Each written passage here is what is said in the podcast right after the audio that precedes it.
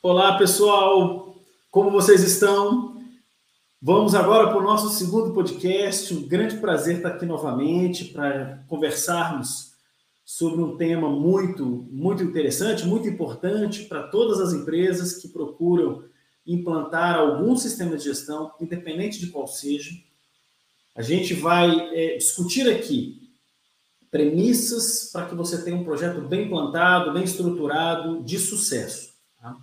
E convidei né, para essa conversa o, o, Ivan Stella, que é um consultor que já está nesse G4 há 15 anos, né, faz 15 anos agora, ele é um profissional que já participou talvez aí de uns 300, 400 projetos e já um número gigante já de atividades nesse né, para esse escopo para que a gente possa discutir aqui e ele traçar e ele né, passar as opiniões dele de como conduzir esse processo de uma forma rica, estruturada e que tenha sucesso em qualquer implantação de sistemas de gestão. Então, eu chamo agora aqui para entrar na nossa sala, com muito prazer, doutor Ivan Stella. Obrigado, Ivo. Como vai? Tudo bem? Agradeço o convite para que a gente possa dividir aqui é, alguns, alguns tópicos, né, alguns conhecimentos é, é, é, adquiridos durante todo esse tempo na consultoria, durante esses 15 anos na consultoria, né, junto com vocês né, na SG4. Então é um prazer estar aqui para que a gente possa conversar um pouquinho nesse podcast.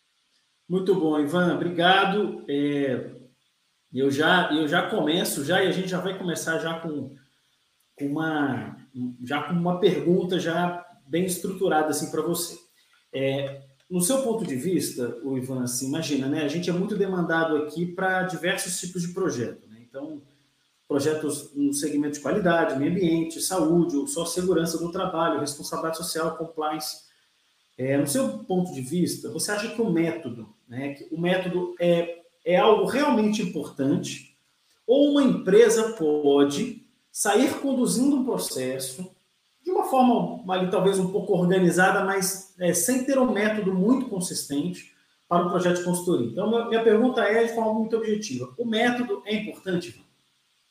Ivo, é, acredito assim que a gente não faça nada sem um método, né? Nada a gente consegue, a gente até consegue executar alguma coisa, mas acredito que não com a robustez e nem com, com a firmeza para atingir os objetivos se a gente não tiver um método, né? Então, eu acredito muito no método, é, é, como uma, uma, das principais ferramentas para a gente levantar um, um, processo de consultoria, né? para a gente implantar nas empresas algum sistema de gestão ou para a gente conduzir qualquer coisa que seja dentro de, de, uma, de uma diretriz de transformação. Né? A gente precisaria de, a gente precisa de um método, isso é fundamental, com certeza absoluta.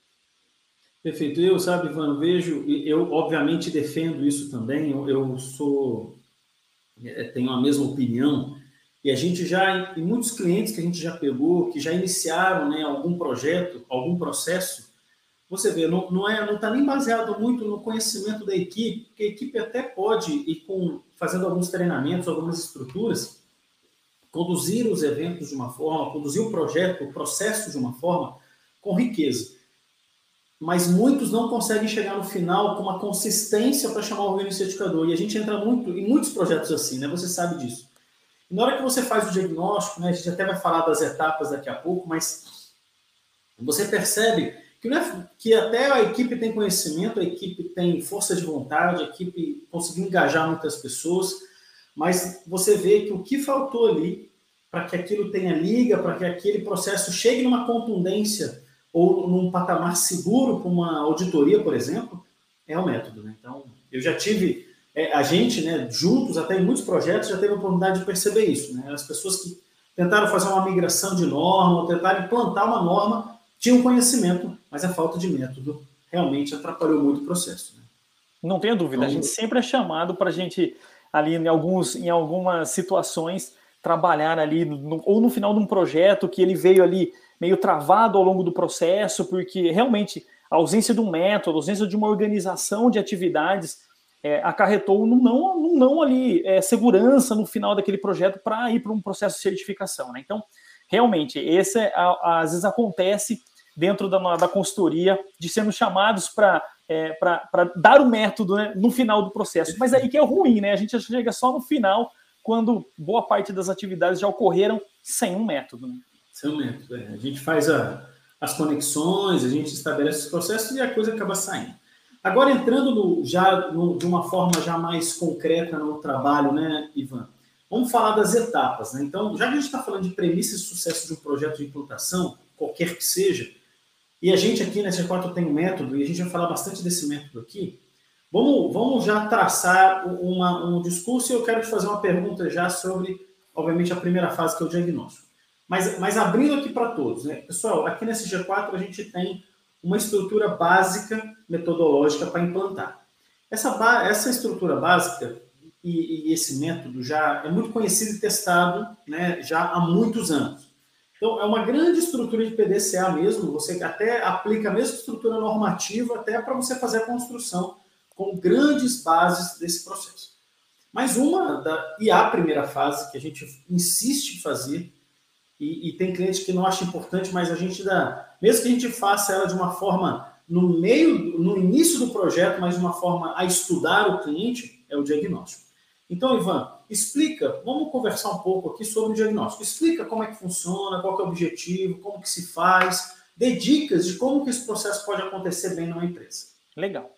Ivo, bom, o diagnóstico para a gente sempre é fundamental, a gente sempre oferece isso para o cliente, a gente é, ali é, argumenta da importância da gente conduzir esse processo, porque esse processo diagnóstico nada mais é do que um, é, um, é, um, é uma mini auditoria de forma mais branda, de forma mais leve, não tão profunda, mas ela é importante para a gente conhecer já quais são as bases que, esse, que essa organização já possui para uhum. atendimento a algum requisito normativo ou alguma prática específica que já atenda algum, alguma legislação se a gente for, for é, comentar em questão de nas questões de 14 mil, da, da 45.001, né, é, nas bases né, de atendimento a requisitos legais, mais do que na 9.001, mas a gente é, é, é importante para conhecer as pessoas, entender o nível de aderência que aquele profissional, que, aquele, né, que, que vai nos ajudar a implantar os processos, né, se ele está ali engajado dentro daquela, da, daquele, daquele, é, daquele movimento que a organização faz, né, é, é para a gente iniciar ali, entender ali quais, quais são as rotinas daquela organização,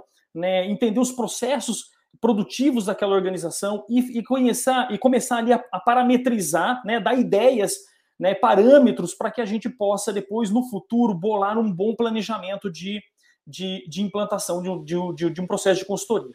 Então, é, é, o diagnóstico é fundamental, né? Eu diria que a gente é, a gente é, economiza muitas, muitas etapas quando a gente faz um, um, bom diagnóstico, do que aquele cliente que normalmente chega para a gente e fala assim: olha, não, esquece diagnóstico, é, me manda uma proposta aí já de implantação. Falei assim, amigo, olha só, existe uma chance de eu errar muito para mais ou para menos dentro desse processo. Né, e você não ter ali exatamente a, necessidade, né, o desenho da necessidade para, para a tua empresa, né? E, e, e, você acaba dando um tiro no escuro, né? E, e ali o projeto acaba depois lá para frente ou ficando muito oneroso, ou precisar, ou depois no processo precisa é, é de mais recursos para que aquele, para aquele, para aquele é, processo saia no futuro, né? Então o diagnóstico é fundamental. E a gente sempre começa assim, né?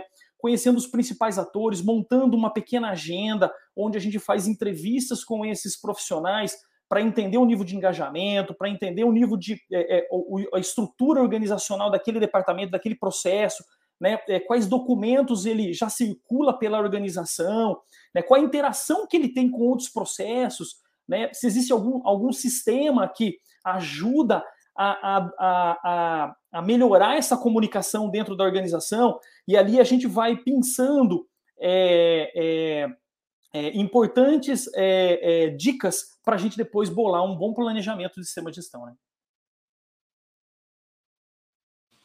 Perfeito. Eu, e aí, Ivan, né, reforçando alguns pontos, né, você falou da questão dos atores, né? É muito importante a gente conhecer. Você falou de sistemas, né? O que a empresa já tem de metodologias, de sistemas, de softwares, de... É muito importante saber que ferramental que a empresa tem. Você falou dos atores, né? Você usou essa palavra. E realmente você vê como é importante, né? Nenhuma implantação acontece é, com uma pessoa única, né? Então a gente tem que conhecer a alta liderança, a gente conhece os gestores, a gente conhece o, a, a, os líderes, as, os líderes, a, a, dinâmica da empresa. Então no diagnóstico tem uma, uma sutileza que é de você se contactar, fazer contato com as pessoas, porque são elas é que vão trabalhar, são elas é que vão absorver o conhecimento que a gente vai levar. Então é muito importante. E um ponto também que eu acho fundamental citar, e, você também falou disso, é a gente perceber nos, nos, atores o nível de conhecimento normativo que ele tem sobre o tema. Né?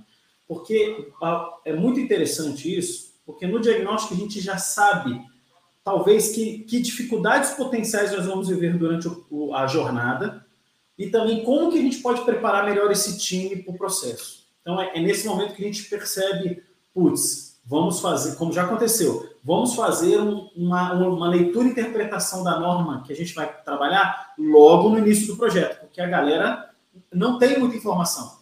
E para a gente conseguir caminhar minimamente para o projeto, é, eles precisam ter o um mínimo de conhecimento. E aí é nesse momento que a gente percebe no diagnóstico que o pessoal é mais cru e que tem pouco conhecimento.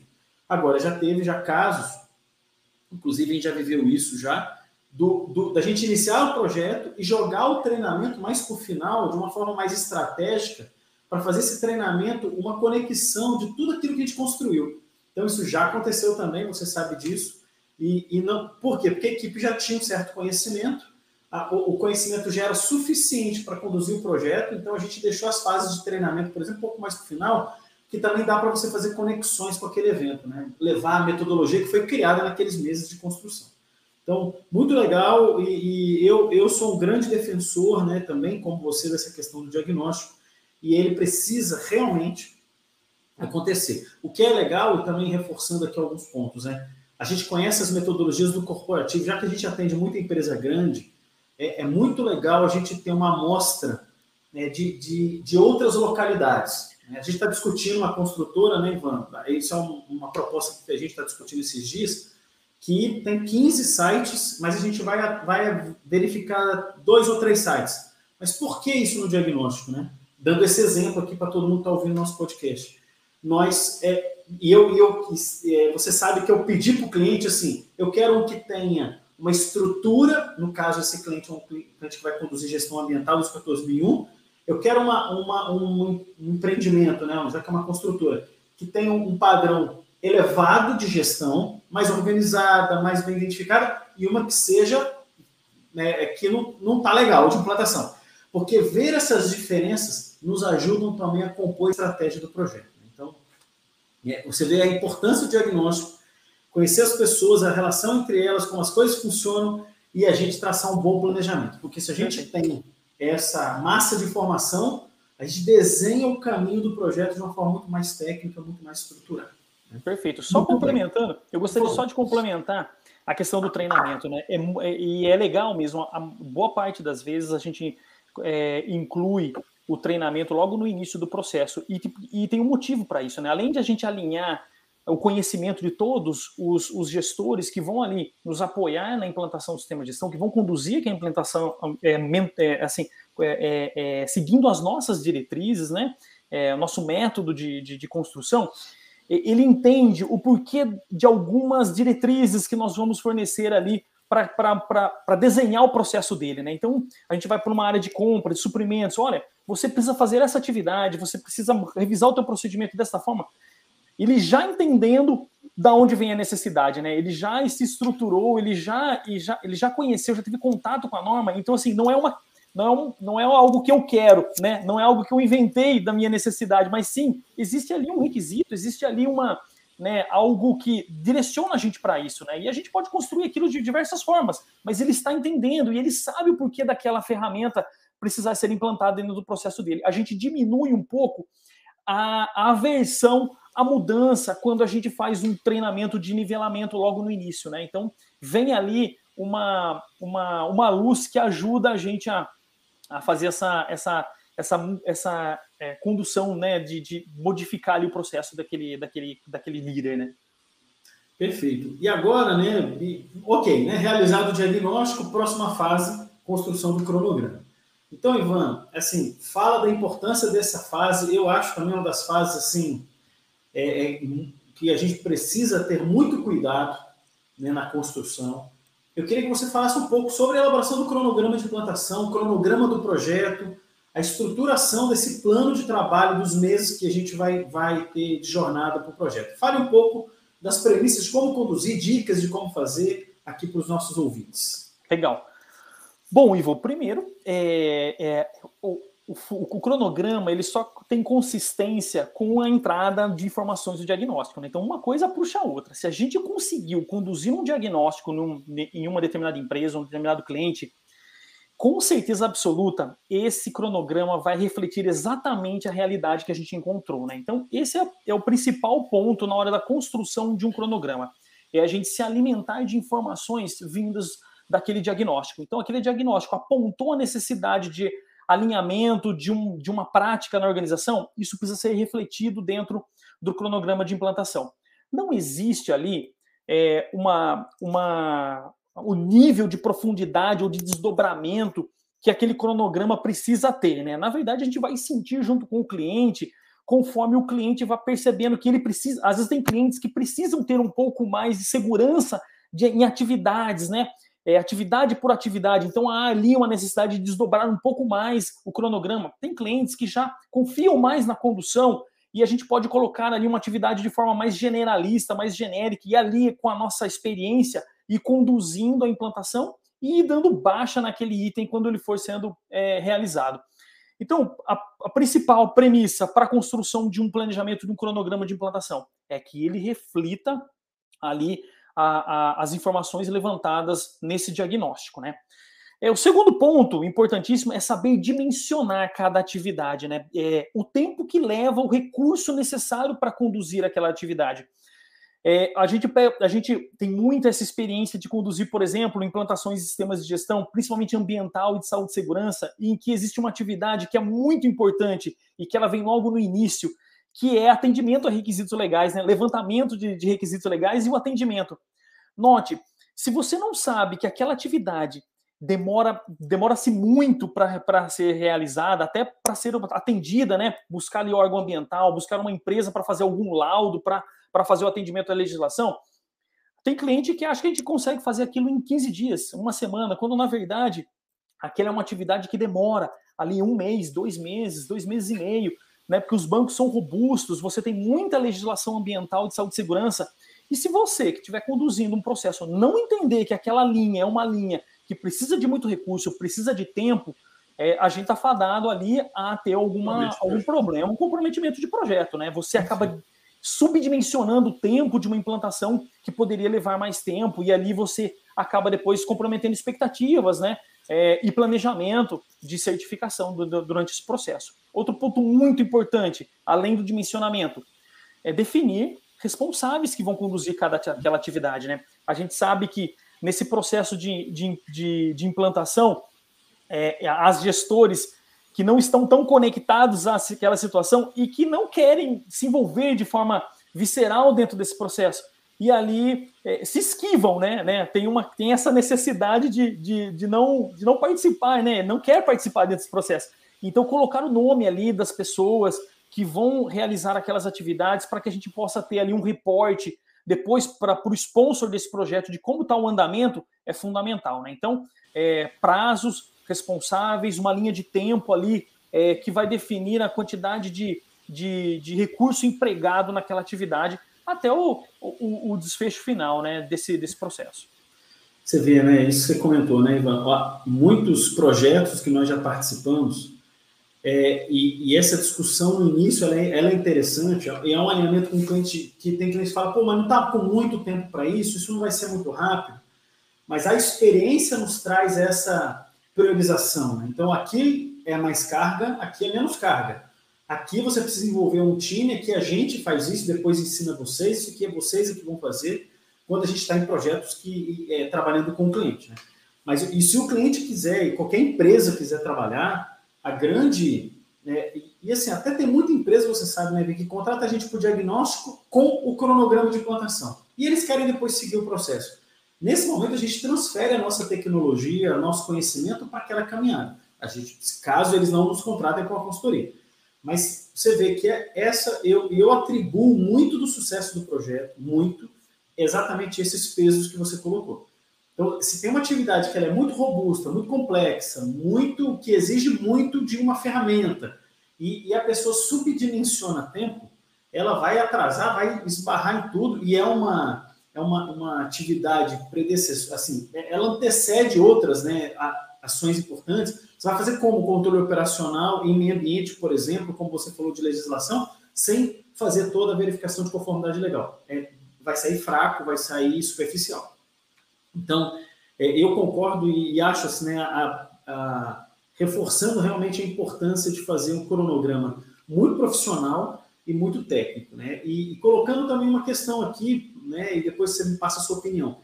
A gente tem clientes que a gente usa o Project, né? Que é uma ferramenta muito qualificada para projeto e para fazer gestão de projetos, e outro com Excel, um Excel mais simples. Né? Tem Excel bem mais simples, né? já tem algumas planilhas já mais, mais robustas, então, eu, eu normalmente divido isso em três níveis. É uma planilha mais simples, uma planilha já com muito mais informação, mais controle, mais gestão, e um project lá na frente, ou até um outro software de gestão de projetos. É, eu tenho uma opinião. Eu, eu acho que a ferramenta ela tem que estar adequada junto à empresa, mas o mais importante é que a gente siga com disciplina essa estrutura. E não só baseado na ferramenta. Né? Então, eu já vi projeto com project atrasado dá problema e projeto com Excel muito simples e muito bem. Então, eu queria a tua opinião sobre isso. Você acredita que a ferramenta influencia? Você tem uma opinião contrária? O que, que você acha aqui desse ponto que eu falei? Ivo, para mim, independente da ferramenta, é óbvio. É assim, o importante é a gente seguir o que está escrito ali, né? As etapas, as fases, exatamente o dimensionamento. A gente, a gente sempre brinca nas nossos clientes, né, que o nosso chefe é o nosso cronograma. Né? Não é o cliente e nem é o consultor. É o, é o cronograma, quando validado, é ele que manda na, na implantação do sistema de gestão. Né? É nele que nós vamos nos guiar todos os esforços para que a gente consiga sucesso, né, atender, atingir, atingir, aquele objetivo e dentro do prazo programado por, por, por, nós, né, e pelo cliente, validado pelo cliente. Então, é o, é o cronograma independente. Eu acho que pode ser num, Excel mais simples, porque também a gente precisa entender qual é a maturidade da organização, né? Não adianta a gente é, colocar dentro de um cronograma, um cronograma extremamente elaborado que ninguém consiga mexer, ninguém consiga visualizar as etapas. Eu acho que é, a cada, cada remédio na sua dose. Né? Então pode ser um, um Excel mais simples, pode ser um Excel um pouco mais, com, mais complexo, pode ser dentro de um project, não importa. O que importa é que a gente siga o nosso patrão. O patrão nosso é o nosso cronograma, né? Cronograma, exatamente. E seguindo agora, né, Ivan, vamos para a próxima fase, né? A gente, é, nessa fase agora, é falar um pouco da implantação, né? Da, do trabalho, né? Da importância de seguir um rito ali, um passo, né? Um, de uma velocidade. Não precisa correr, mas tem que ter uma, uma jornada equilibrada de tempo. Vamos falar da implantação. Que dicas que você dá desse processo, desse, desse momento né, que, que ocupa no, normalmente 60% de todo o projeto, que é onde você vai construir os procedimentos, os processos, as estruturas, os métodos, vai treinar todo mundo, vai construir o sistema de gestão. Me fala um pouco dessa fase, premissas para que ela dê certo. Quero te ouvir um pouco aqui, os ouvintes também. Legal. Bom, Ivo, vamos lá para o que interessa, que é a implantação. Né? Todo mundo gosta de começar com a mão na massa ali, construindo os procedimentos, construindo os, os formulários, as ferramentas, desenvolvendo os indicadores como você disse, né? Eu acho que a gente não pode atropelar nenhuma fase. Todas elas são extremamente importantes. Como, né, recordando ali que a gente conversou um pouquinho antes ali no podcast, não adianta a gente pensar no controle operacional lá na frente, de meio ambiente ou de saúde e segurança, se a gente não olhou a legislação aqui atrás que define, né? Qual controle operacional será mais adequado lá na frente? Eu acho que tudo tem parcimônia, tudo tem que a gente seguir dentro é, de, de um rito específico definido na consultoria definido dentro do nosso cronograma. Então, lá no processo de implantação na consultoria, vamos seguir passo a passo, vamos é, é, é, desen, fornecer a, a, velocidade necessária para aquela atividade. Então, tem atividades que a gente pode conduzir ela com mais calma, com mais tranquilidade, porque a gente tem ali, ela demanda, ela necessita de um amadurecimento maior para poder nascer aquela estrutura. Tem estruturas que podem ocorrer, ocorrer dentro de um, de um prazo menor de tempo, e ali a gente vai é, acelerar aquele processo para que aquela ferramenta saia com mais velocidade, porque a gente precisa investir o nosso tempo depois numa próxima estrutura. Então, é, é, é, fazer reuniões ali né, de alinhamento é muito importante em todos os, os aspectos ali, em todos os nossos, com os nossos atores, com o sponsor do projeto, fazer é, o, é, é, conduzir esse, esse ritmo junto com esse, com esse é, é, sponsor do projeto, com esse financiador, daquele, idealizador daquele projeto dentro da organização, porque ele é que vai também nos auxiliar a catalisar esse processo dentro da organização. Eu acho que isso é muito importante. Estar conectado à alta liderança também, a alta liderança como um promotor ali de transformação dentro da organização. Então, o processo de consultoria, além de ser esse, esse é, jogo de, de tempos, de métodos, é também influenciar toda a organização para que a gente caminhe sempre na mesma direção. Né? É, é, a habilidade do consultor é esse, esse G4 faz muito bem isso, né? A gente, a gente é, é, consegue é, trazer para dentro do processo as pessoas para que elas conduzam ali as atividades dentro do objetivo final, né? Para contribuir para o objetivo final daquela, daquele, daquela, daquele, é, é, daquela certificação, daquela implantação de sistema de gestão, né? Então, acredito que na consultoria são esses principais pontos. É nortear o tempo, né? A gente é, balizar um tempo, saber conduzir aquela, aquele processo, envolver os, as, as pessoas, né? E estar conectado à alta liderança para que a alta liderança possa é, ser ali um, um, promotor daquele processo de transformação, né? E ali vai sair naturalmente os procedimentos, vão sair as ferramentas, vão sair é, a, a, os atendimentos, a, as, as evidências de atendimento à legislação, os controles operacionais, os investimentos necessários, isso tudo é uma, é uma consequência do, da boa condução de uma consultoria, de uma implantação. Perfeito. E você sabe, né, Ivan, essa fase é, realmente é uma fase de envolvimento das pessoas, né? então o máximo de pessoas que a gente puder envolver você falou bem do sponsor, né, do líder do projeto, de toda a equipe, da alta liderança. Concordo demais. Eu acho que tem, tem que ter um tempo para esses três grandes blocos de profissionais. A questão do ritmo é muito importante, né? No, é, a pessoa que coordena esse trabalho, quando a gente faz isso, a gente mantém esse ritmo porque a gente tem uma rotina dentro do cliente. Né? Agora, uma empresa que faça isso não pode deixar a coisa esfriar. Né? Então, você tem aqueles seis meses a pessoa tem que ter uma disciplina muito grande para conduzir o projeto para que ela dê certo. Isso é fundamental, né? Não, não pode deixar esfriar o processo. E essa é a fase de construção, é a fase de você trabalhar bastante as premissas. É uma fase que eu, eu acredito também muito na educação. É a fase que você mais educa, treina, ensina. Então você vai lá levantar, vai mapear processo na qualidade. Você vai discutir indicadores, então você tem que sentar com a pessoa, você tem que sentar com os líderes, sentar com os processos e explicar isso. Então, note que durante a implantação existe uma rotina de, de transferência de conhecimento muito grande. E os profissionais, assim, projetos que dão certo são os profissionais que ficam abertos, né? Abrem o coração para o conhecimento e estão envolvidos no projeto. Sabemos, né, Ivan? A gente já participou de muitos projetos assim, que o, que o cliente quer saber pouco. Ele fala, vou, me entrega aqui, vamos, me entrega, tá tudo bem, depois a gente vê isso no final, se envolve pouco na construção. Então, as empresas que participam efetivamente da construção aprendem mais, e, e qual que é o benefício disso? Lá na frente, quando o, o projeto já é um, um, desafio tremendo da manutenção para ele manter ele vivo. E, e quando se tem pouco conhecimento, esse processo realmente é muito mais complicado depois. Então, a fase de implantação é a fase de educação, a fase de construção de conhecimento, a fase que, a, que as pessoas aprendem as metodologias. Então não pode, não pode é, é, esfriar o processo. Então tem que ter ritmo, tem que ter ritmo e, e a gente, né, fazemos isso na nossa consultoria com, de uma forma muito metodológica, muito rotineira, porque a gente está ali no cliente abordando as áreas, abordando os processos, fazendo as entregas, construindo as premissas. Né? Então, eu, eu, eu concordo com você que é uma fase de que é onde você vai envolver as pessoas, vai, vai construir as metodologias. E para mim, na minha opinião aqui, né, e querer ouvir a sua opinião, se realmente é um momento de construção e de, de construção de conhecimento. Né? Comente isso, o que, que você acha disso que eu falei? Acho que a palavra certa, Ivo, que a ICG4 conduz é transferência de know-how. Eu acho que isso é fundamental. As pessoas, quando começam um processo de implantação, dizem assim: Ivan, eu, eu preciso fazer uma pós-graduação em SGI. Eu falei assim: não, segura aí, cara, segura aí e participa da implantação. Participa da implantação que você vai ver que você vai aproveitar muito mais, às vezes, do que uma, do que uma pós em SGI.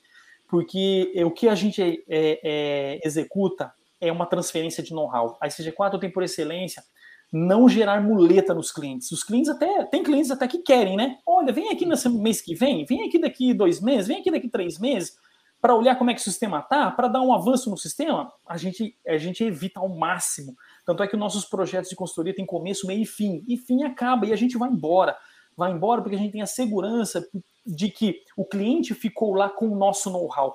Ele sabe conduzir um, um sistema de gestão. Se ele participou, se ele se interessou, eu tenho certeza de que o sistema de gestão, ele pode até depois da certificação, porque é um momento realmente de muita energia.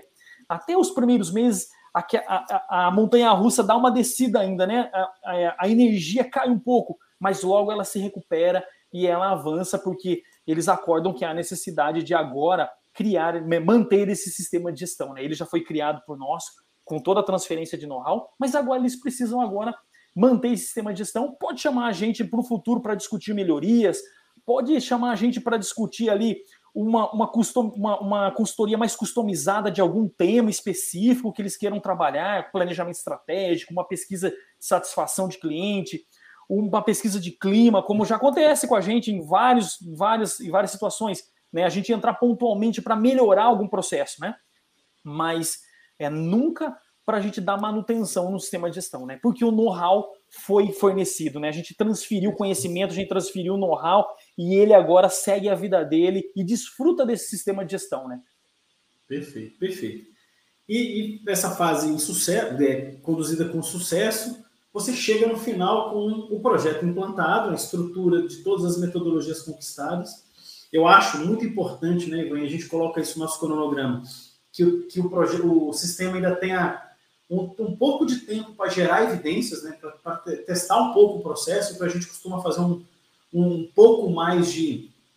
Em alguns projetos a gente até caracteriza essa fase como uma implantação assistida, né? Você acompanha a implantação para gerar evidências, para ver se o motor, a engrenagem está funcionando, mas chegamos no fim, então implantamos o sistema.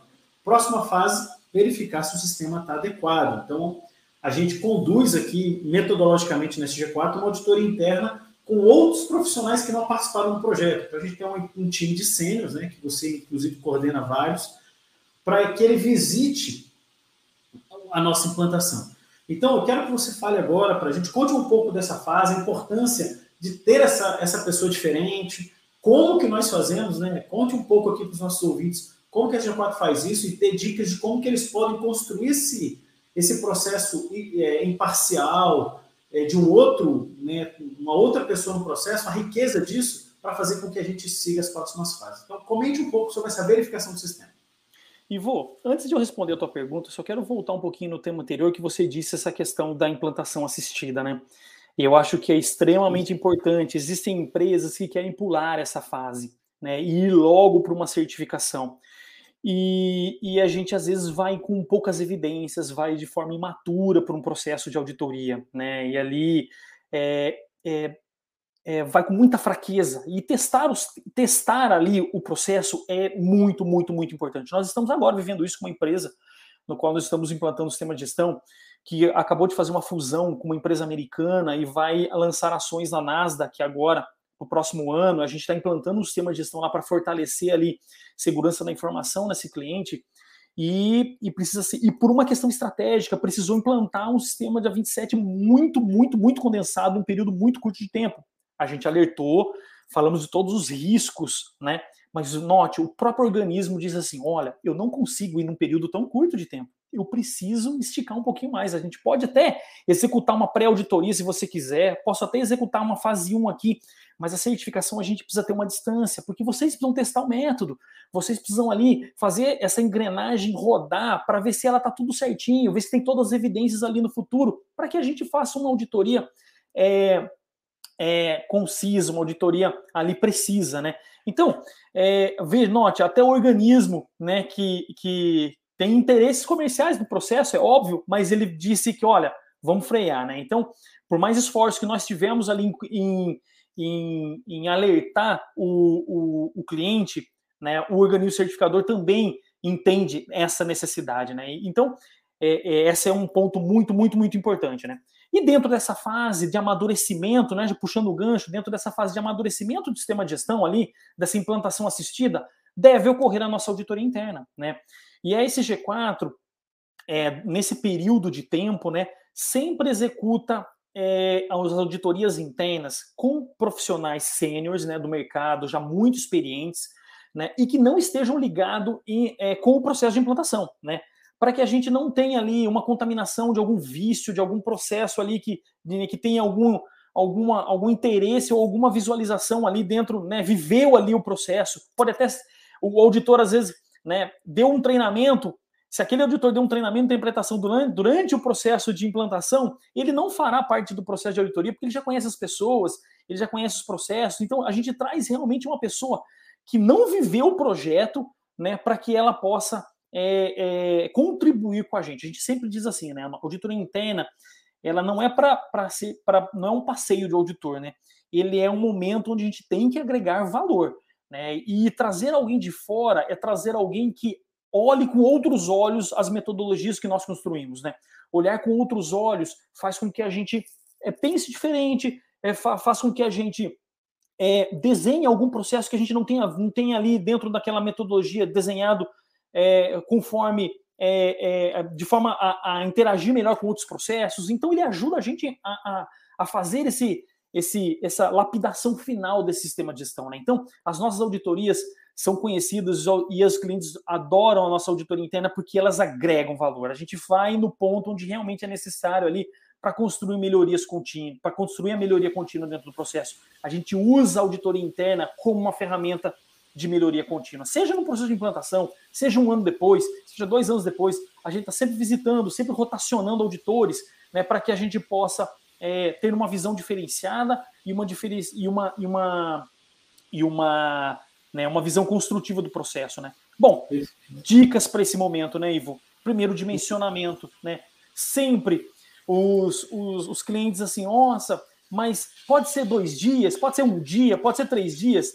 Calma, gente, vamos olhar todo o processo. Às vezes a tua empresa necessita, a gente vai dimensionar a, a, o tempo exato para que a gente possa olhar é, o teu processo com profundidade. A gente não vai entrar na superficialidade, não é esse o nosso papel. Nosso papel é descer, mergulhar no teu processo e olhar a profundidade do teu processo, para que a gente realmente identifique ali é, é, é, situações em que precisam ser melhoradas. Né? Não é uma auditoria de passeio, é uma auditoria de mergulho, né? de, de aprofundamento, de conhecimento de método de observação de como aquele método está implementado, como ele está se relacionando com outros processos. Então, esse é um ponto muito importante, né? E o dimensionamento vai refletir isso, né? Porque se for uma auditoria com pouquíssimo dimensionamento, muito influenciada ali por uma redução de custos, olha, não dá, quero só um dia, quero só dois dias, a gente vai navegar numa superficialidade. A gente faz, Sim. pode até fazer, mas a gente vai navegar numa, super, numa é, superficialidade muito grande e vai descer pouco no processo. Mas se a gente cons conseguir um método, né, um tempo, dimensionamento adequado, a gente vai sim contribuir muito com o processo de auditoria, né?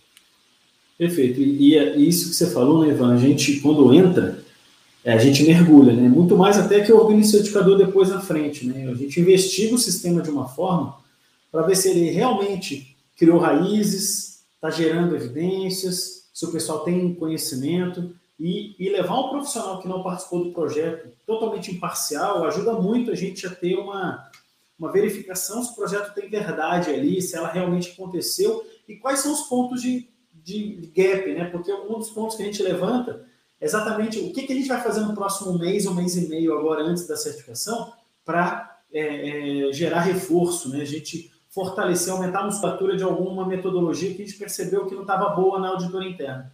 Então, é um processo que realmente precisa ser feito com muita seriedade, com muita profundidade, com o profissional que entra realmente a fundo. Então a gente tem aqui muitos sênios, né, como você falou, que tem assim, é, eles entram mesmo, questionam mesmo, e muitos, a gente fala, né, e a gente costuma falar isso aqui, né, é um evento que é, ele é mais difícil que a auditoria que vai ser lá na frente, porque além dele normalmente ter um tempo maior, o profissional entra com muita profundidade, e isso gera muito valor, como você falou, isso gera é, é força para que todos tenham segurança na próxima fase. Né? Então, concordo com você que é uma fase importantíssima, precisa ser feita com muito cuidado, ela é obrigatória, né? ela é fundamental, não existe a possibilidade de não fazer, de não conduzir um processo desse. E, e quando bem feito, né, Ivan, não precisa nem fazer pré-auditoria. Tanto que é muito comum os organismos certificadores venderem pré-auditoria, mas eles fazem uma pré-auditoria quando percebem que a auditoria interna foi fraca. E aí eles colocam, e até acredito que seja importante, mas na nossa metodologia, a gente inclusive fala para os clientes, ignora a pré-auditoria. O que você já está tendo aqui é muito mais, muito mais, muito mais profundo. Se você conduzir bem a auditoria interna, abrir realmente os processos, e a gente fizer uma auditoria séria, você vai ter toda a informação para trabalhar com a certificação. Então, nós já conduzimos assim já com os nossos clientes. E, e isso. Fala, pode falar. Só uma coisa importante comentar, né? É a auditoria interna e ela precisa ser bem feita porque em, em, em, algumas empresas em que não participaram desse processo ainda, é o primeiro contato com o método que o gestor vai ter, né?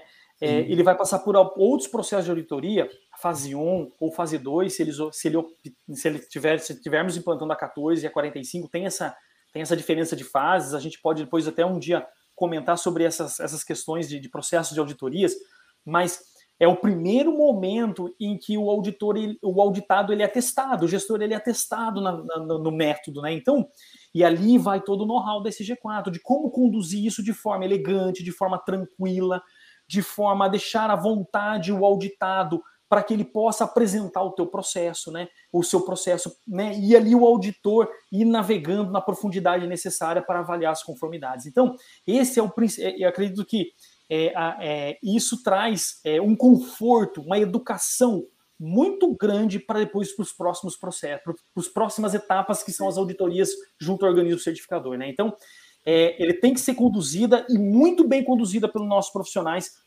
para que e que são, né? E são muito bem conduzidas para que lá na frente é, é, é a empresa tenha sucesso, porque não é só é, avaliação de conformidade, né? o processo de auditoria é também é como o, o, auditado se apresenta nesse momento, né? Com qual nível de segurança ele apresenta no processo, com qual nível de conhecimento ele tem ali dos, dos requisitos normativos, e a gente já fez um primeiro teste, né? A gente Perfeito. já treinou ali na auditoria interna. Perfeito. E, Ivan, na sua opinião, né, é, forma ou não auditores internos? Que condições para formar auditores internos? Muitas empresas ainda né, é, é, possuem uma, uma, um desejo de construir auditoria interna com profissionais internos. E esse ainda é, é porque isso já vem há muito tempo e, obviamente, vai perpetuar. Mas, na sua opinião, faz ou não faz? Como faz? Né? Se for fazer, como fazer? Eu gostaria de passar essa pergunta e você falar para mim, para os ouvintes aqui, qual a sua opinião. Bom, existem prós e contras a esse processo, né? Uhum. Existe ali, eu, eu, e eu, vai muito, e assim, já iniciando ali, quando a gente decide, né, por fazer isso, às vezes o cliente deseja ter um time de auditores internos formados, eu acho que é importante ter, né? Eu vou, eu vou comentar ali os prós, né? Qual a importância de a gente ter auditores internos formados? Primeiro, há um maior conhecimento no requisito normativo, naturalmente, né? Você navega, você aprofunda mais ali nos treinamentos, né? De como entende, de como, entende como aquele, aquele, aquele é, é, mecanismo, aquele, aquele requisito pode ser implementado nos processos, né? É, você atende, entende o rito de uma auditoria, as etapas de como fazer a abordagem, porque você já vai ali se acostumando com aquele, com aquele jeitão do processo de auditoria. Isso é muito importante. É, é, então, é, e você vai muito mais preparado para o processo de auditoria, né? Você vai entendendo e consegue argumentar com o auditor, você consegue trazer um diálogo melhor junto ao auditor, num, ou numa auditoria interna, tanto uma auditoria interna, quanto numa auditoria de, de certificação, manutenção, né? Então, é, é importante e eu recomendo que se faça isso. Qual que é, o, qual que é o, o, a parte contrária, né? Assim, o que eu tenho um pouco de receio quando os próprios auditores internos conduzem uma auditoria interna, não supervisionada, por exemplo, né? Que depois eu vou comentar como a gente pode fazer isso supervisionado. Conduz com o próprio time. Se a gente tem ali um pessoal ali ainda um pouco, com pouco nível de maturidade dentro do processo, o que, que pode acontecer, né? E a gente já viu isso muito acontecer, né, Ivo? É, o auditado, quando vai auditar um outro processo, o auditor, quando vai auditar um outro processo, né, um processo ali é, se ele tem uma certa relação com aquele parceiro de trabalho, com aquele pai dentro da empresa, ele pode, às vezes, ocultar alguma informação do relatório, ele pode ele ser mais brando dentro do processo, ou ele pode eventualmente, ir no, no, no, naquele, naquele detalhezinho que ele sabe que está errado e não faz uma auditoria de processo, não faz uma auditoria de avaliação geral, global do sistema de gestão, ele perde ali é, tempo avaliando uma minúcia, é, só para às vezes por uma questão interna dentro do processo. Isso acontece muito, a gente viu isso muito já acontecer, né? Dentro dos, do, dentro dos nossos clientes. É importante por um lado, eu acho muito legal por outro por um lado, mas a gente às vezes, por às vezes imaturidade de alguns de alguns gestores, põe a perder ali é, um tempo e um recurso é, importante da organização dentro desse, dentro desse processo. Então, a gente, o que, que eu recomendo, né? As, quando a auditoria interna, quando o cliente quer realizar auditoria interna com os próprios auditores, é que a gente faça uma forma híbrida, uma forma é, com uma mentoria de um de um nossa equipe, de um, de um auditor da nossa equipe. Né? Esse auditor da nossa equipe, ele vai, ele vai conduzir a auditoria junto com os, os auditados. Né? Primeiro, é, é, um dos principais processos, o nosso auditor serve de exemplo, ele faz a auditoria e os auditados assistem ele é, conduzir a auditoria, e depois esse nosso auditor assiste o time de auditores internos do cliente a fazer auditoria. E ali ele vai fazendo algumas, alguns ajustes de, de, de, de, é, de como conduzir, alguns ajustes na, na forma de perguntar. Né? Nos cursos de auditor interno a gente faz, tem ali as perguntas abertas, as perguntas fechadas, quando conduzir uma, quando fazer a outra. Né? Então, a gente vai lapidando aquele auditor interno em como conduzir um processo de auditoria. E ali ele vai ganhando musculatura, vai ganhando vivência para os próximos eventos ele acontecer ali é, sozinho, sem a presença da nossa equipe. Né? Mas é sempre assim, eu acho que é muito bom né, ter uma equipe formada, é muito. É, é, dá musculatura para o processo, dá, dá é, é, envolvimento das pessoas dentro do sistema de gestão, mas é, precisa ter maturidade. Eu acho que as pessoas Sim. que vão conduzir esse processo precisam ser maduras o suficiente para entender que a gente está auditando um processo e não está auditando picuinhas do dia a dia. Né? Eu acho que isso é muito importante, né? Eu, eu, eu quero fazer um complemento aqui, Ivan, importante, que assim, né, quando, quando, você sabe que isso veio já de muitos anos atrás, né, desde a década de 90, já nas primeiras versões da norma, na versão 87 da ISO 9000, já muitos anos atrás, para uma construção dessa equipe que eu acho super legal e, e estimulo também para isso. Só que quando você convida um, um profissional para fazer um, uma auditoria de qualidade, a aderência e a curva de conhecimento e aprendizado dele é mais rápida, porque ele conhece os processos, ele conhece a empresa, ele conhece, ele conhece aquele mundo que ele vive. O grande desafio está na 14.001, na 45.001 e compliance. E responsabilidade social, que são temas que normalmente não são conhecidos com profundidade por esses profissionais. Então, se alguma empresa é, tem lá um, um sistema de gestão da qualidade, já tem auditor interno, e agora vai fazer um complemento para 1445, é muito importante falar para aquele profissional que, olha, o, o auditor interno, você vai ter que estudar agora legislação de meio ambiente. Você vai ter que estudar agora tecnologia ambiental, para você saber como é que funciona o separador de óleo, o filtro, manga. Você vai ter que conhecer, você vai ter que estudar saúde e segurança do trabalho. E é esse o grande desafio. Né? O, o profissional que é auditor interno, que fazia uma auditoria interna legal já da qualidade, para ele conseguir entregar uma, uma auditoria interna de meio ambiente, saúde, segurança, responsabilidade social e compliance, ele vai ter que estudar legislação, controles diferentes, práticas que não estão no dia a dia deles. Então, os degraus são mais pesados, né? são mais altos a serem conquistados. E isso é, uma, é um ponto de muita atenção.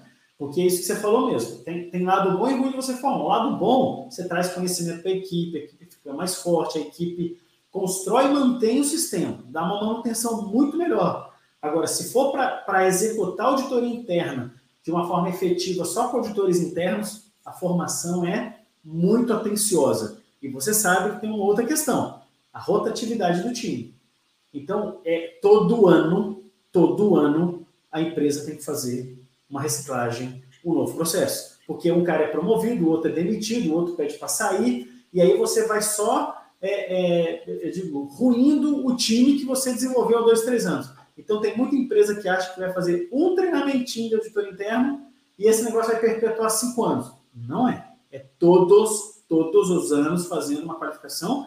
E olha que isso, já para a qualidade, essa força. Imagina para o ambiente segurança RS compliance. É uma energia Por isso que o auditor interno tem que estar animadaço, super afim, porque senão o evento sai fraquinho, sai fraco. Você vê, e o que, a gente já viu, né, Ivan? Pega um relatório de auditoria interna de um time de auditores internos de qualidade que aprenderam ambientes de segurança, só auditaram qualidade.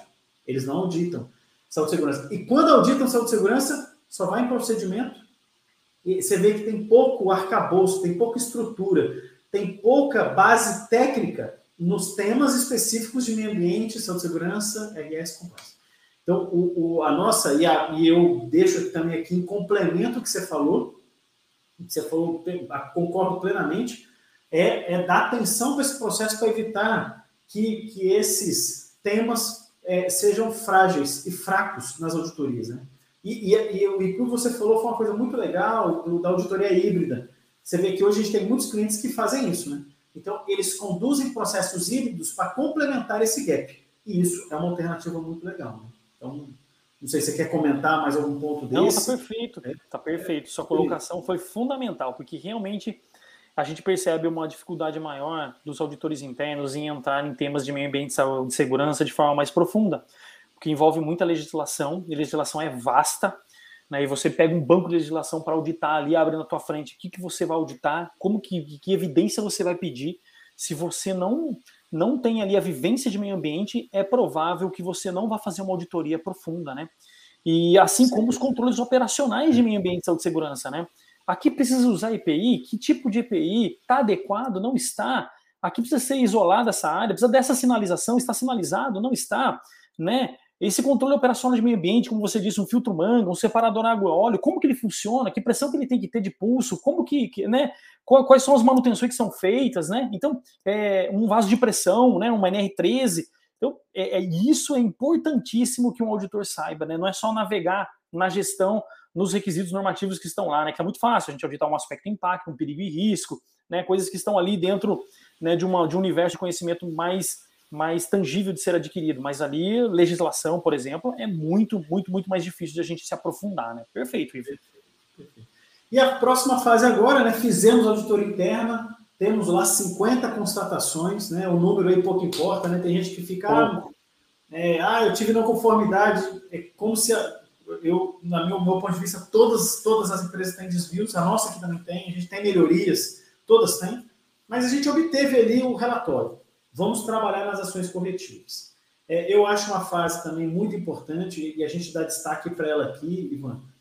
Eu queria te ouvir, assim, premissas, dicas importantes nessa fase. É uma fase sempre muito curta, né? Um, dois meses. A gente não tem seis meses para tratar ação corretiva. Então, normalmente é uma fase curta para uma auditoria breve. Que atenções e que processos, que cuidados a gente tem que ter para essa fase dar certo? Bom, primeiro, reforçando aquilo que você disse, né? Pouco importa a quantidade, né? Eu acho que é, é, eu acabei de receber um relatório, né? Eu gerenciando um processo de auditoria interna de um cliente nosso, acabei de receber um relatório de uma equipe de sênior nossos, nosso. Teve ali é, é, não conformidades por volta de 10, 12, 13 não conformidades e tiveram 20, é, 25, 30 oportunidades de melhoria, né? Então, note que é, é, isso que é importante, né? A gente levantar possibilidade de melhorar o sistema de gestão. Eventualmente, durante um processo de auditoria, a gente identifica ali uma falha no processo, um requisito não atendido, uma prática não atendida, mas quando você olha todo o outro universo de, de, de, de, de constatações, são oportunidades de melhoria, ou seja, o nosso time não, não, não teve preguiça de olhar para o processo e falar assim: olha, aqui cabe uma melhoria aqui nesse processo que vai melhorar essa essa atividade ou que vai comunicar melhor com esse outro processo. Então, é isso que é rico dentro de um sistema de gestão, né? Teve essa oportunidade de, de melhorar. E ali a gente recebe o relatório, né? Recebe o relatório, olha todas aquelas não conformidades, né? Oportunidades de melhoria, observações, né? Seja qual for a nomenclatura que o cliente queira dar para essas constatações, a gente divide ali, separa, constata, né? Bom, primeiro, levantar aqueles, aquelas que são importantes, né? Que são ali impeditivos por uma certificação ou que tem ali um, um, um, são de resolução mais complexa, né? Então, eu acho que a gente precisa dar uma separada nesse, nesse processo, né?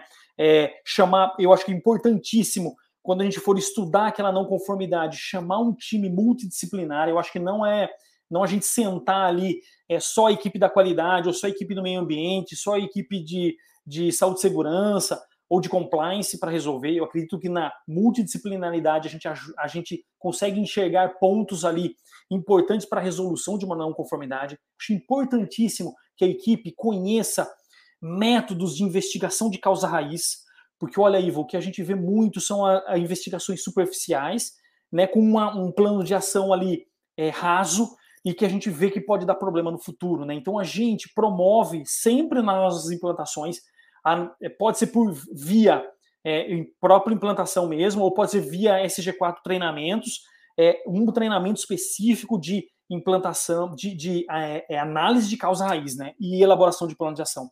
Né, é, para que haja ali uma necessidade de fortalecimento de, de investigação de causa, para que a gente investigue causa de forma profunda, crie ações contundentes, crie ações que promovam ali a melhoria e a resolução daquele problema, para que a gente possa ir com tranquilidade para o processo de certificação. Né? Então, esses dois meses são meses curtos, são dois meses que parece muito tempo, mas é curto, é, porque demanda uma energia, demanda ali, às vezes, compra de um equipamento, demanda ali uma energia de um outro processo que precisa ser dada para a realização de uma atividade. E se a gente não envolver ali é, uma equipe multidisciplinar para poder trabalhar ali vários pontos da resolução daquele problema e não envolver ali um conhecimento, um conhecimento profundo de investigação de causa raiz e elaboração de plano de ação, eu acho que a gente está fadado ali a um processo a fracassar nas resoluções desses problemas, né? Perfeito. Você vê, né? Você, isso. Alguns pontos que, poxa, que você falou e, e eu acho que vale o reforço, né? Primeiro, a abrangência, né? Você ter uma ação corretiva bem investigada, porque é, é uma superficialidade absurda. Então, investigar bem as, a, a, as ações ali, né? as causas do problema, investigar a causa, estabelecer boas ações e abrangência. Né? E focar muito o envolvimento muito das pessoas nesse momento. Você falou, perfeito, curto período, tem que ser muito objetivo, muito assertivo, para que vá seguro né, para o processo. Né? E normalmente é uma fase que a gente trabalha muito, né, Ivan? Um outro complemento que eu queria colocar é de dar força para o cliente. Olha, seu sistema está bom, vá tranquilo, você vai conseguir passar, você tem isso, porque é, você vê, você falou agora nesse cliente, a gente fez lá 10 não conformidades e 20 oportunidades de melhoria. Tem gente que descabela e fala, pelo amor de Deus, ferrou tudo, deu zebra, a gente olha assim e fala: não, meu querido, não, minha querida, tá tudo bem, isso é normal. Não é normal, o certo é com zero uma conformidade. Aí tem uma fantasia, uma ideologia de que o sistema de gestão tem que ser perfeito para ir para a certificação. Ele tem que estar consolidado, metodologias bem estruturadas, evidências bem apresentadas. Vai aparecer uma coisinha ou outra? Vai, porque todos os sistemas de gestão do Brasil têm pontos de melhoria. Então, esse negócio, ah, passei com zero uma conformidade o auditor não quis registrar algumas coisas que ele viu. É, é simples assim, né? Então, é uma ilusão alguém que vá para esse processo achando que vai ter zero e sabemos que isso é uma, uma falácia, assim, isso não existe, né? Mas um ponto importante que você colocou é a abrangência, profundidade, fazer bem feito. Para a equipe segura para a auditoria. Segura para a auditoria. E agora indo para o próximo ponto da auditoria. A gente, qualquer sistema de gestão, 9.014, 45, 37, 30301, qualquer norma, SA8000 que seja, 16001, vamos falar agora desse processo final. Então a gente teve que construir um cronograma, fizemos diagnóstico, estruturamos, fizemos diagnóstico, estruturamos um cronograma muito bem feito, construímos durante toda aquela estrutura todos os métodos e evidências, Fizemos auditoria interna, tratamos auditoria interna, todos os pontos levantados na auditoria interna, o sistema está pronto. Ivan, dê dicas aqui para os nossos ouvintes aqui, aqui né, do, do nosso podcast. É, como participar desse momento, como levar a empresa, que tipo de, de processo assim, de preparação, segurança. Comente um pouco sobre essa estrutura para quem nos acompanha aqui no podcast. Bom, chegamos no momento tão, tão aguardado, tão esperado, né, de toda a organização, que é o momento da auditoria de certificação, né? Esse é um momento extremamente importante. As empresas ali ficam com um friozinho na barriga, né? Dá esse friozinho realmente, porque se a gente se dedicou um grande período de tempo, é, investiu recursos e ali a gente está ali com aquele processo de auditoria que precisa ser realizado no final para que a gente tenha recomendação, ou se não tiver recomendação, que a gente tenha ali as ações para conduzir no futuro, para que a gente possa depois ter a recomendação. Isso, isso acontece não, e, e, e não tem problema nenhum isso também, né? Só a gente precisa gerenciar as expectativas nesse momento, né? Podem acontecer é, situações em que o auditor, ao longo do processo, possa encontrar alguma, alguma constatação que, que possa é, impedir a nossa recomendação. Isso é natural. A gente sempre se esforça para que isso não aconteça, né? mas a gente sempre orienta para que isso pode acontecer. Né? Mas vamos lá. É, bom, primeiro, eu acho que a gente precisa tratar o evento com naturalidade, né? É o principal. A gente precisa entender que é um processo que a gente tem que seguir. A gente já foi treinado, a gente já passou por uma experiência ali na auditoria interna, sabe como é que funciona, sabe como é que ocorre. Só vai vir uma pessoa diferente é claro que a gente sempre, é, sempre é, vê ali que aquela pessoa que vai nos dar o certificado, né? Então tem um peso diferente, tem uma emoção diferente, mas acho que a tranquilidade é o melhor remédio para essa hora, né? E, a e segurança. Eu acho que é assim, ó. É, se aprofunde, você desenhou seus processos, você conhece o seu procedimento, você levantou suas evidências, você treinou a tua equipe. Então, é, com tranquilidade, conduza esse processo, né? Responda aquilo que, aquilo que o auditor está solicitando, né? É, entre no, no, no, processo de auditoria de forma tranquila e faça com que ele se desenrole, né? Para que o auditor tenha as evidências que ele precisa ali anotar de conformidade do teu processo e ele só vai, só vai conseguir isso se você for uma pessoa proativa nesse momento, né? Então, é, olha, você tem empenho, tá aqui. Olha, veja bem, é isso aqui. Olha, aqui eu conduzi esse processo, é, é, fiz esse treinamento, está aqui evidência. Então, eu acho que a proatividade demonstra que é, você é, é, tem segurança no teu processo, que você é, é, está inteirado dentro daquilo que foi conduzido durante esse processo de, de implantação. Então, a maior, maior, acho que isso, e o auditor enxerga isso, né? O auditor que vai por um processo de auditoria, seja ele qual for, seja auditoria interna, auditoria de certificação, quando percebe que o auditado ele está ali colaborando com o processo, sendo sincero, eu acho que isso é muito importante, né? Sinceridade, se você ali quer dar, dar um tombo, o auditor percebe. Os auditores e organismos certificadores são experientes, já conduziram inúmeros processos, então ele consegue fazer uma leitura do teu comportamento. Então, seja sincero, né? mostre evidência, né? conduza de forma tranquila, porque ele vai perceber que tem ali é, honestidade dentro do processo. Né? E eu sempre, sempre oriento isso, não queira dar tombo.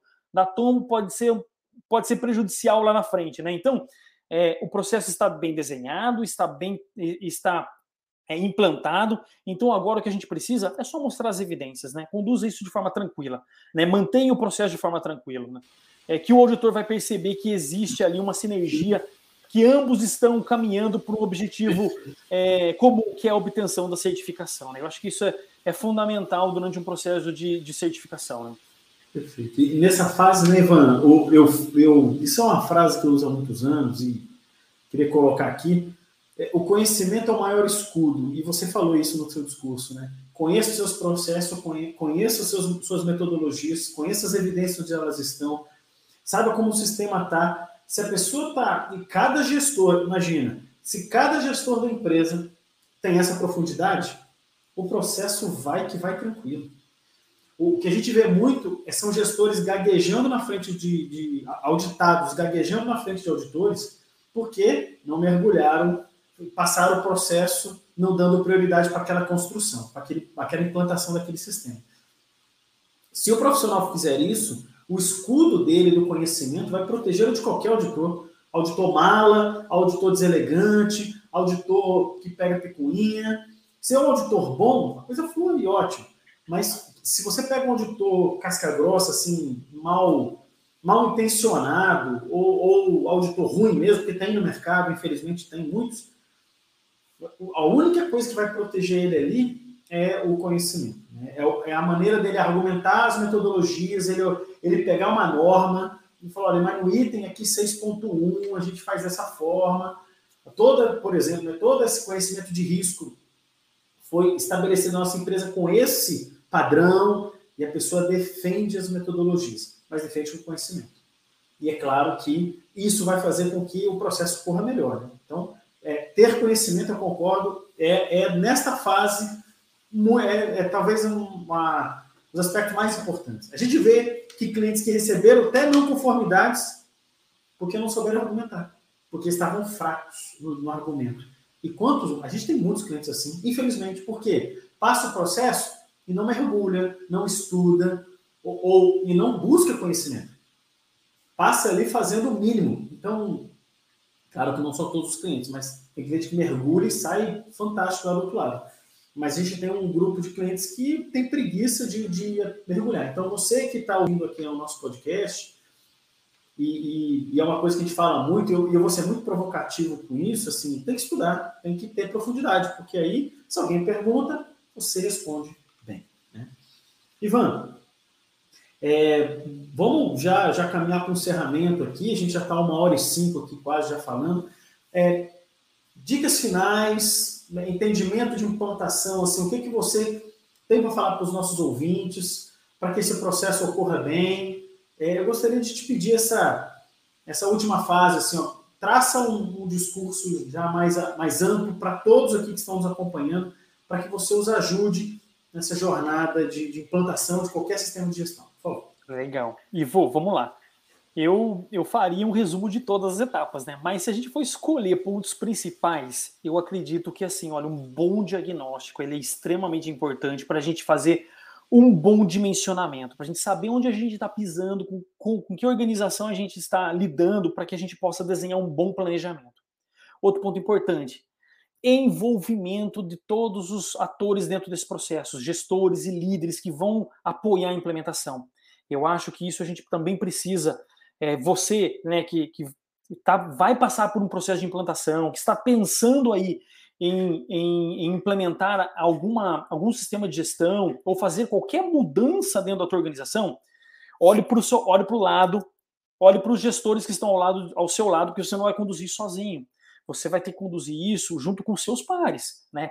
E engajar os seus pares é extremamente importante. E outro ponto muito importante falando em pares é a alta liderança, né? Você ter também uma força da alta liderança né, promovendo esse processo de mudança. Porque a implementação do sistema de gestão nada mais é do que uma mudança. Né? É, às vezes muito pequena dentro de um processo, porque já vem adequado, já vem de algum gestor que já viveu isso no passado e, e já tem o teu processo mais desenhado, e de mudança um pouco mais profunda de algum gestor que não, não, vive, não vivenciou isso em algum momento. Né? Então, é, é, a importância de você canalizar essa, esse esforço junto à alta liderança é muito, muito, muito importante, porque a gente vai viver um processo de mudança. Né?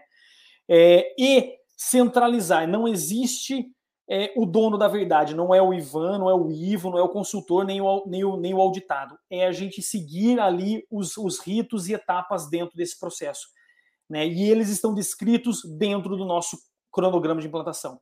O nosso chefe dentro de uma mudança é o nosso cronograma. Né? Então, siga ele. É, né? Ali é que vão estar as principais diretrizes, né? dentro, de, de, dentro de, um, de, um, de um processo de mudança, de implantação de sistema de gestão.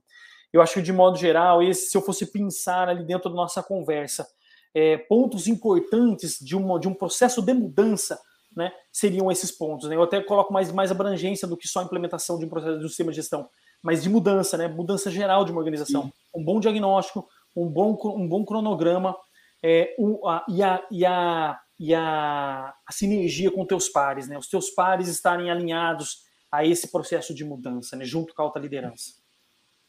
É, Ivan, é, qualquer construção de gestão é um grande desafio, é um processo longo, demora no mínimo lá de seis a oito meses, dez meses, doze meses, a gente teve projeto até de 18 meses. É uma grande construção, envolve muita gente. E, e, e, envolve recurso, né? Tem recurso das pessoas, recursos de metodologias e softwares, recurso da consultoria. Então você faz um alinhamento e uma conexão empresarial para isso, né? Então precisa ser bem conduzido, né? Precisa ser bem tocado isso. E quando isso é feito com método, né? Então, e eu vou enfatizar essa palavra aqui, né? Se fizermos com método, o sucesso é assim muito maior e, e, respeitar cada fase, cada estrutura. Né? Então, como a gente discutiu todas elas aqui. Ivan, é, eu queria já te agradecer né, pela tua possibilidade de estar aqui com a gente. Né? Obrigado. É, obrigado ao ouvinte aqui do nosso podcast. Esse evento é para exatamente uma conversa leve, tranquila. Né? Imagina, o, o Ivan é um profissional que já conduziu muitos projetos aqui na CG4, já teve projetos de grande complexidade, projetos que tiveram sucesso, projetos que foram casca grossa, difíceis né, de, de sair ali por diversos motivos. Mas é essa, esse é o aprendizado que a gente teve, quis compartilhar um pouco aqui com vocês, porque esse é o objetivo do podcast, a gente trocar informações relevantes, é, técnicas, comportamentais, estruturais, de todos os temas que a gente trata aqui na CG4. Então, eu queria te agradecer, Ivan, muito obrigado tá, pelo seu tempo, sua disposição, seus conhecimentos. Agradecer a todos os nossos ouvintes aqui do podcast, que assistem também o nosso vídeo no YouTube, né, no YouTube, que já é um canal já consolidado, e a gente está começando agora no podcast, então esse aqui é o segundo, né, o segundo, segunda entrevista. Queria te agradecer muito, agradecer a todos e desejar a todos né, essa que assim que todos os projetos que vocês passem sejam repletos de sucesso e que deem certo, né? Você chegue ali no final no objetivo conquistado. Ivo, então, muito obrigado. Muito obrigado. Eu que agradeço, Ivo, pela oportunidade de dividir um pouco dessa é, breve experiência. 15 anos não é muito tempo, mas a gente já já, né, já conduziu grandes projetos e a gente é, é, já, já ali ganhou muita casca durante esses, esses anos de consultoria, né? Então, e a gente consegue hoje trans, transmitir um pouco desse conhecimento, dessas dificuldades e premissas de sucesso, né? Para que quem queira conduzir um processo já consiga ali é, avaliar os pontos críticos, né? Os gargalos é, e, e, e recursos importantes que vão precisar ser desenhados né, durante um processo de implantação, durante o processo de mudança da organização. Né. Agradeço muito novamente essa oportunidade, que venham outros podcasts né, para que outros, é, outros profissionais também possam contribuir com conhecimento aqui no canal desse G4, né? E a gente possa evoluir cada vez mais. Muito obrigado. Eu que agradeço. Ivan. Pessoal, então um abraço, então obrigado a todos. Compartilhem né, essa entrevista com profissionais interessados na, né, sobre o tema e vamos em frente, né? Não deixe de, de, de, nos visitar nas outras redes sociais e estar sempre do nosso lado. Nosso objetivo é ajudar, construir e fazer com que esse processo ele ocorra bem para todas as empresas. Então, um abraço, até a próxima. Obrigado, Ivan, obrigado a todos e até a próxima.